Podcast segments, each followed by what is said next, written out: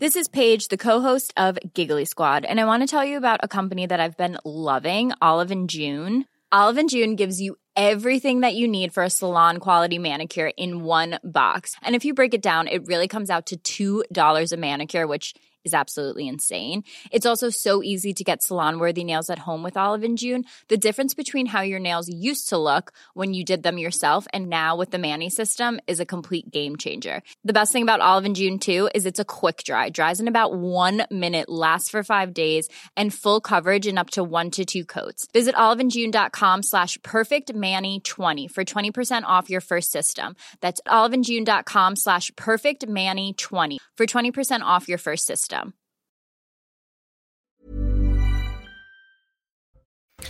L'Union nationale contre l'antisémitisme n'aura pas duré. La présence du Rassemblement national à la marche organisée dimanche divise la classe politique.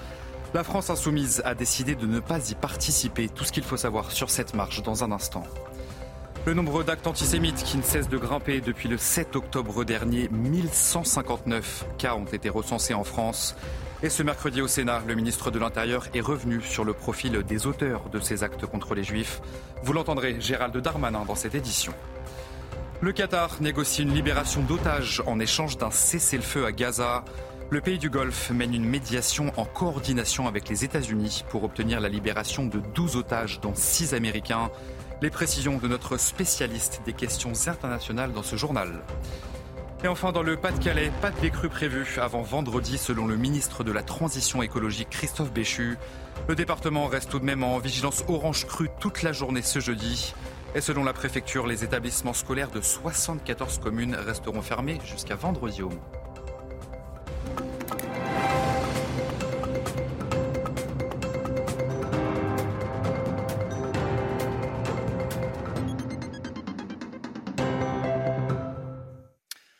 Bonsoir à tous, très heureux de vous retrouver sur CNews pour l'édition de la nuit. Le Rassemblement national est donc de plus en plus isolé.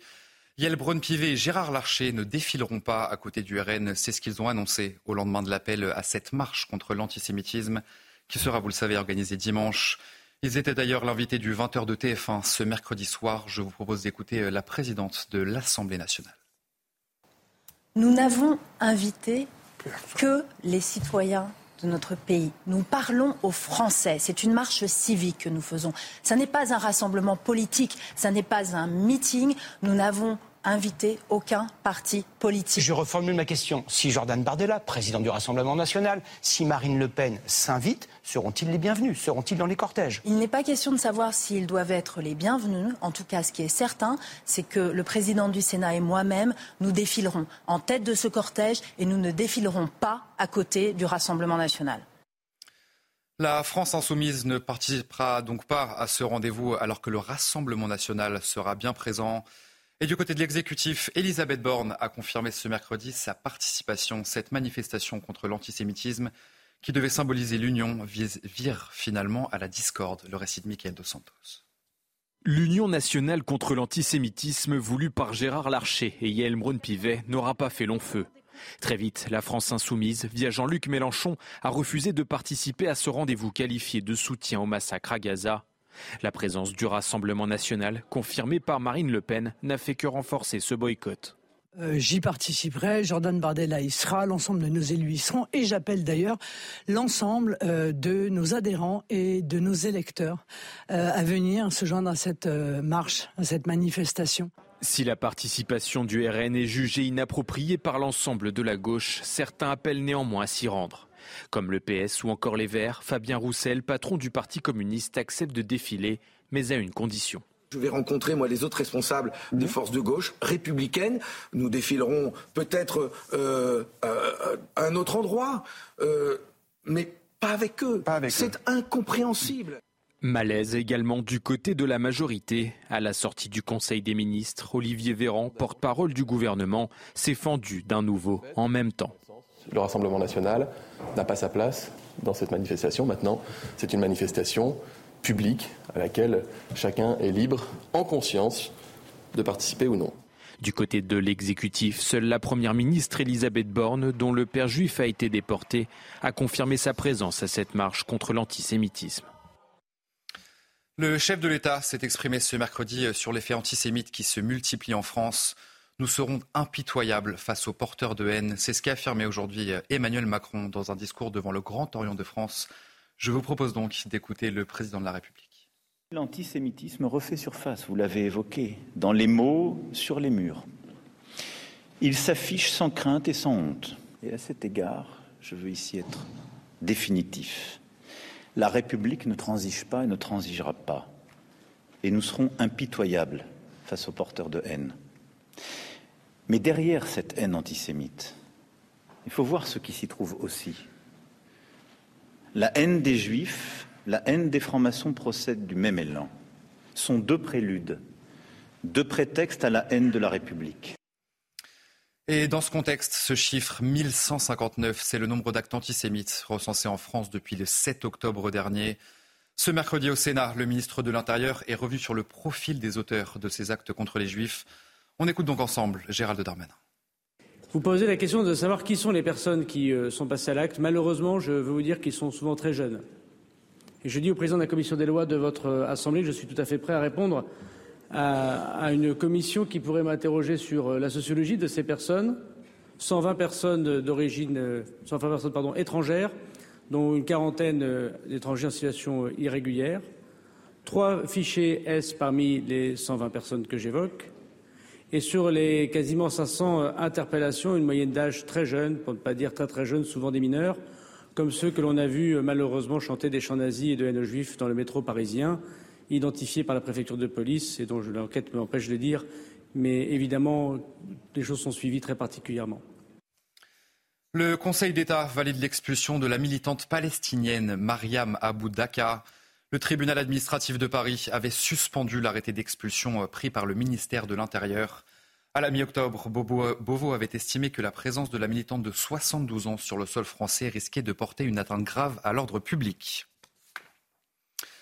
Le Qatar négocie une libération d'otages en échange d'un cessez-le-feu à Gaza pour une durée de trois jours. Le pays du Golfe mène une médiation en coordination avec les États-Unis pour obtenir la libération de 12 otages, dont 6 Américains. Les précisions de notre spécialiste des questions internationales, Harold Timan. C'est dans la journée de mercredi qu'a émergé l'information comme quoi une négociation était menée par le Qatar pour libérer de 10 à 15 otages en échange d'une trêve humanitaire de 1 à 2 jours. Et puis cette information s'est tarie, personne n'a confirmé officiellement et on a appris que du côté Hamas, on a refusé une trêve aussi courte est-ce que cela est vrai? C'est ce que l'on apprendra dans les jours à venir. Toujours est-il que côté gouvernement israélien, aucun commentaire, un mépris glacial euh, par rapport à toutes les questions sur ce sujet. Et n'oublions pas que le Premier ministre Benjamin Netanyahou a réitéré ses conditions. Il n'y aura de trêve humanitaire qu'une fois la totalité des otages restitués. Alors que l'armée israélienne intensifie son opération terrestre dans la bande de Gaza, eh bien 50 000 Palestiniens ont fui le nord de l'enclave palestinienne à pied vers le sud, selon Tzal. Depuis plusieurs semaines maintenant, Israël demande aux Palestiniens de Gaza de se rendre justement vers le sud pour échapper aux bombardements. Et après un mois de bombardements intensifs, le calvaire se poursuit pour les habitants de la bande de Gaza. Piégés dans leur territoire, ils sont soumis à un siège total qui les prive de livraison d'eau, d'électricité et de nourriture. À l'aéroport, beaucoup attendent de pouvoir s'envoler pour retrouver de la sérénité. Les dernières images commentées par Michael Dos Santos. Regardez. Dans le nord de la bande de Gaza, les frappes continuent de faire des victimes. C'est ma cousine avec sa fille. Elle était enceinte de 4 mois. Ils ont été tués après une frappe sur la maison de leur voisin. Elle dormait paisiblement. Elle et sa fille sont désormais des martyrs. Pour échapper à la mort, de nombreux Gazaouis, drapeaux blancs à la main, ont plié bagages vers le sud comme conseillé par l'armée israélienne. Certains ont trouvé refuge à Younes, une ville où le danger reste palpable. Voici l'impact après un bombardement. Ils ont dit que les bâtiments des Nations Unies étaient sécurisés à Gaza. Où voulez-vous que l'on aille? Dites-nous où devrions-nous aller quand le sud n'est pas sûr et que le nord ne l'est pas non plus? Déjà établis dans le sud, certains pensaient être à l'abri des balles et des roquettes. Mais là encore, certains tirs n'ont pas épargné les civils. Il semble qu'il cible les maisons surpeuplées. C'est un acte de vengeance. Cette maison est un exemple. 45 personnes sont mortes en martyrs. Il n'y a aucun survivant. Et ce n'est qu'une maison de deux étages. Si elle en avait cinq ou six, il y aurait plus de 100 personnes. La ville de Rafah, où s'amassent également de nombreux binationaux. À l'aéroport, beaucoup attendent de pouvoir s'envoler pour retrouver une sérénité. Un mois après les attaques terroristes du Hamas perpétrées en Israël, eh bien les jeunes soldats israéliens de Tzal affichent leur fierté de servir et défendre leur pays. S'ils ne cachent pas leur peur, ils ne perdent pas non plus leur objectif, éliminer le Hamas. Yael Benamou. Près de la frontière avec la bande de Gaza, une position d'artillerie de l'armée israélienne. Dans ce champ, ces soldats mobilisés viennent en appui aux forces israéliennes dans Gaza. Un mois après le début de la guerre, Nadav, un franco-israélien de 21 ans, essaie de rester positif. C'est sûr que c'est dur pour tout le monde, ça fait peur, il y a du stress, tout monde est inquiet, mais ils savent que je suis fort et je vais fort, fort mentalement surtout. Leur lieutenant-colonel a participé à de nombreuses opérations autour de Gaza, mais cette fois-ci, les jeunes soldats ne demandent pas quand la guerre finira, car selon lui, leur mission est claire, éliminer le Hamas. Je pense que c'est la sixième ou la septième fois que je déploie mes armes ici à Gaza. Et j'espère que ce sera la dernière fois, nous l'espérons tous. Je pense que c'est la chose morale à faire pour nous, pour les Palestiniens et je pense pour la région dans son ensemble. Nous éliminerons le Hamas, il n'y a pas d'autre solution. Benjamin Netanyahou a annoncé qu'il prendrait pour une durée indéterminée la responsabilité de la sécurité dans la bande de Gaza à l'issue du conflit.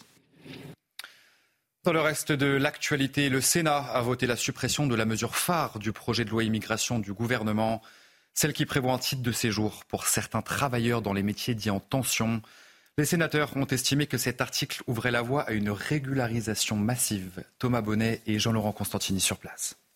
C'était attendu, c'est désormais officiel. L'article 3 du projet de loi immigration a été supprimé ce mercredi soir ici euh, au Sénat. Un article qui portait sur la régularisation des travailleurs sans papier dans les métiers en tension et qui était un totem, une ligne rouge pour la droite sénatoriale qui aura donc finalement obtenu sa suppression en contrepartie de cet accord avec euh, leurs alliés centristes. Certaines des modalités de cet article 3 sont conservées euh, dans le texte. En tout cas, c'est une nouvelle illustration du durcissement du projet de loi immigration depuis qu'il est examiné au Sénat depuis le début de la semaine. Lundi soir, c'était un resserrement des conditions pour le regroupement familial. Ce mardi, c'était le remplacement de l'aide médicale d'État par l'aide médicale d'urgence, ce qui fait dire à Bruno Retailleau, le chef de file de la droite ici au Sénat, que le texte qui sortira du Palais du Luxembourg ne sera plus celui du gouvernement, mais bel et bien celui de la droite sénatoriale. En conséquence, réaction de l'aile gauche de la majorité présidentielle en la personne de Sacha Houlier, le président de la commission des lois à l'Assemblée nationale. Euh, ce mercredi soir, dans les colonnes du Figaro, il indique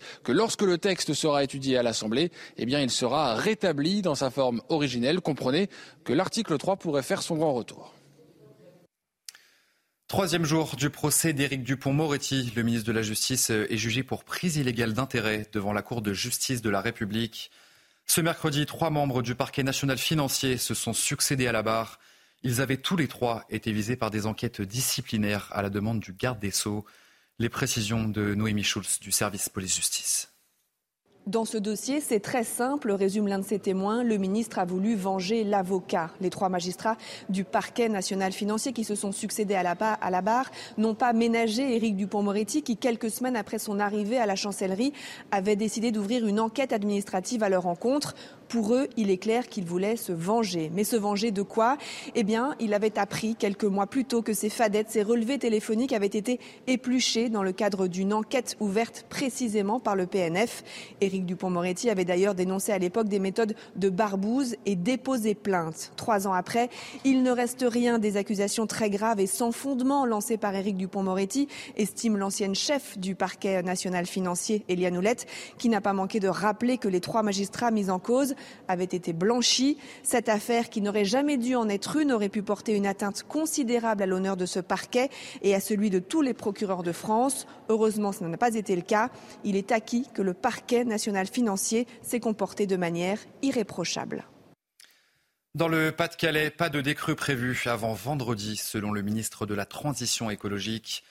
Le département reste en vigilance orange crue toute la journée ce jeudi et selon la préfecture, eh bien, les établissements scolaires de 74 communes resteront fermés jusqu'à vendredi.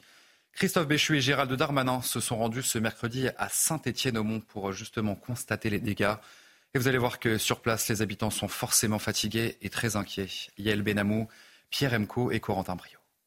Dans cette maison de Saint-Étienne-au-Mont, le rez-de-chaussée n'est plus habitable pour la seconde fois en moins d'une semaine. Le locataire vit désormais uniquement à l'étage. Il profite de l'accalmie pour évacuer la boue, mais il est fataliste. Franchement, je vous le dis, je n'ai marre. J'arrête pas de racler, racler, racler, mais je fais ça pour rien en fait, parce que ça va revenir à chaque fois. Là, franchement, euh, j'ai eu ma dose. Un peu plus loin dans cette pharmacie, en pleine journée, l'eau est montée jusqu'à 60 cm. Le personnel présent a pu surélever les réfrigérateurs, le matériel informatique ou bien les médicaments. On a subi beaucoup moins de pertes que sur la dernière crue d'il y a trois jours, où là, par contre, c'était en pleine nuit et beaucoup plus conséquent. Et donc, on a beaucoup de dégâts euh, extérieurs où on a stocké euh, tous les médicaments pour les assurances. Stock médical répertorié, alimentation pour l'informatique rétablie. Ce pharmacien espère que le pire est derrière lui. Les particuliers et les professionnels se sont rapprochés de leurs assurances. Ils attendent désormais que l'état de catastrophe naturelle soit déclaré. Et enfin, le mois d'octobre 2023 a été le mois le plus chaud jamais enregistré dans le monde. Il poursuit ainsi la succession de records mensuels entamés au mois de juin dernier.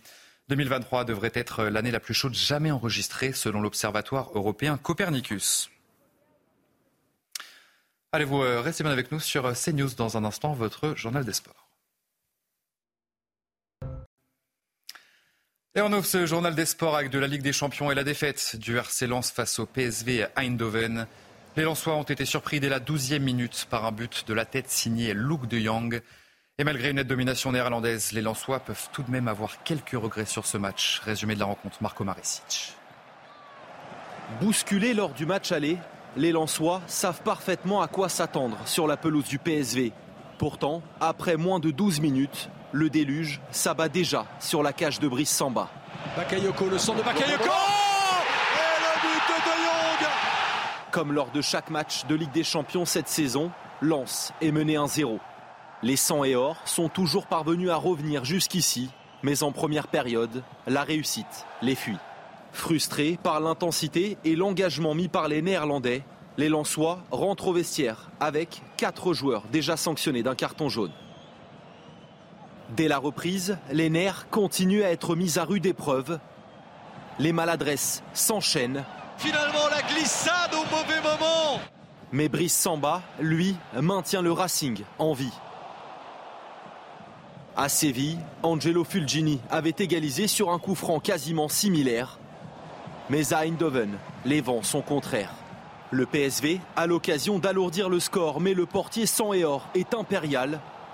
Lens se procure alors une ultime occasion. Bien joué, bien joué, oui, oh, le poteau Le poteau terrible Les 100 et or terminent à 10 et concèdent leur première défaite dans la compétition. Le PSV passe devant au classement. Je vous propose à présent euh, d'écouter Jonathan Gradit, défenseur du RC Lens, forcément frustré après la défaite de son équipe ce mercredi soir. Écoutez. On s'y attendait que ça allait être un match difficile avec un public qui pousse. Après sur le match, hein, c'est, dommage parce qu'il y a des occasions et après il y a deux trois situations où on peut, on peut faire mieux. Donc on est vraiment frustré ce soir. C'est comme ça et maintenant c'est à nous d'aller faire un exploit là-bas à Arsenal et, on, va tout faire pour, pour se qualifier. Qui aurait dit qu'on aurait 5 points après 4 journées? Donc maintenant c'est à nous de, jouer, de jouer au maximum jusqu'à la dernière journée. Et dans le même groupe que le RC Lens Arsenal accueilli sur sa pelouse le FC Séville.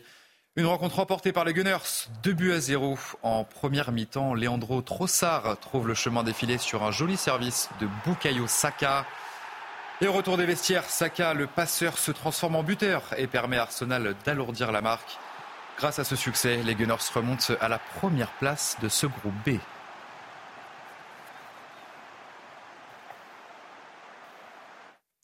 On va terminer ce journal des sports avec du rugby puisque Fabien Galtier a pris la parole pour la toute première fois depuis l'élimination du 15 de France lors du mondial. Une prise de parole très attendue forcément puisque le sélectionneur français n'avait plus parlé depuis 24 jours. Le coach de 54 ans a abordé plusieurs sujets, dont son envie de rebondir forcément après cet échec. Les détails sur cette prise de parole, c'est avec Raphaël Redon cette nuit. Pour construire un avenir meilleur, il faut repartir de là où le passé a blessé. D'abord le temps du deuil, je crois. Le temps du deuil, pour nous, ça a été une énorme déception. Fabien Galtier aime la philosophie. Pendant la Coupe du Monde, il citait Darwin. Hier, il s'est laissé aller à l'analyse du deuil. Plusieurs étapes. Après le déni et la colère, il y a l'acceptation. Je pense que la blessure, euh, ça fera une cicatrice et que la cicatrice, on l'aura à vie. Mais ça fait partie de, de notre chemin, quoi. Maintenant, place à la reconstruction. Galtier et son groupe repartent pour 4 ans. Objectif, Australie.